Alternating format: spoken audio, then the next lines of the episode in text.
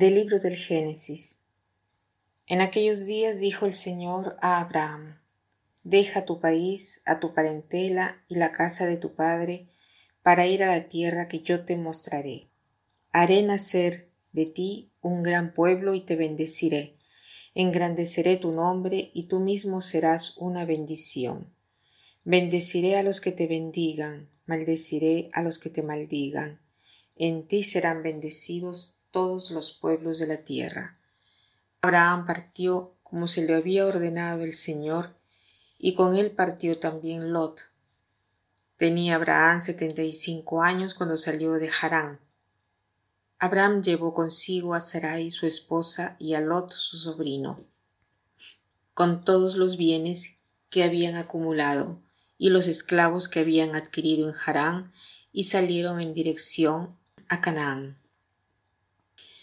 Hoy quiero meditar esta bellísima historia, la historia de Abraham, eh, que trata del libro del Génesis. Eh, que el, libro del Génesis tiene 50 capítulos y los 11 primeros eh, capítulos cuentan la historia de cómo la humanidad ha venido al mundo. Y después los otros 39 capítulos hablan de los patriarcas, en particular del patriarca Abraham, que es el padre de la fe porque su vocación es un ejemplo para nosotros eh, de qué cosa quiere decir confiar en el Señor. La vocación de Abraham es eh, un inicio de la historia de la salvación. Abraham es el jefe del pueblo de la cual viene el Redentor, Jesús. Abraham era de la descendencia de Seme. Un día lo llama el Señor él tiene 75 años y debe eh, ir a un país que ni siquiera conoce. Debe confiar solo en el Señor y Abraham se confía de Dios, siente su voz y confía en Dios. A mí eh, me impresiona esta figura del patriarca Abraham porque ha sido capaz de hacer cosas que también nosotros somos capaces de hacer con la ayuda de Dios.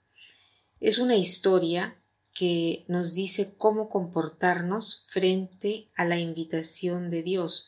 A un cierto punto de la vida es eh, sentimos un llamado, ¿no?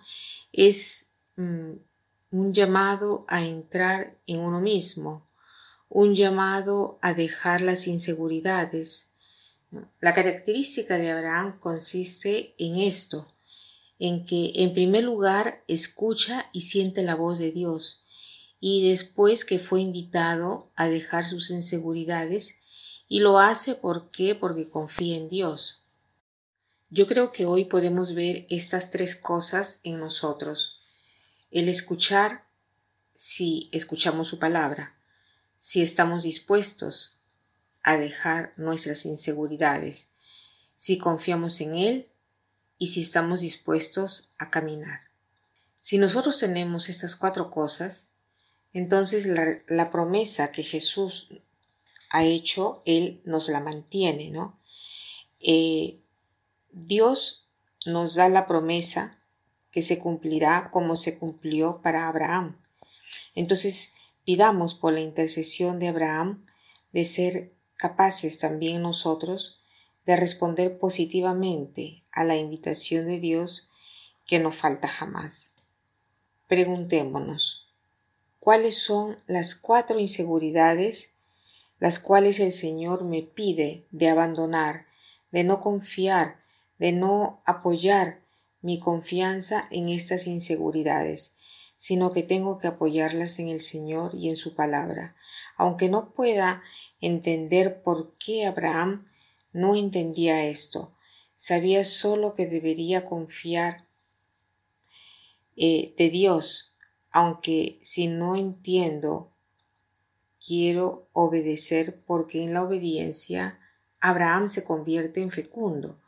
La esterilidad viene pagada con eh, tanta fecundidad, ¿no? Y se convierte Abraham en padre de un pueblo. ¿Por qué? Porque él confía en el Señor. Entonces tratemos también nosotros de ver, eh, de hacer este salto. Y para terminar, quiero eh, citar em, esta frase que dice así, Dios es como el mar, sostiene a quien se le abandona. Dios es como el mar, sostiene a quien se le abandona. Que pasen un buen día.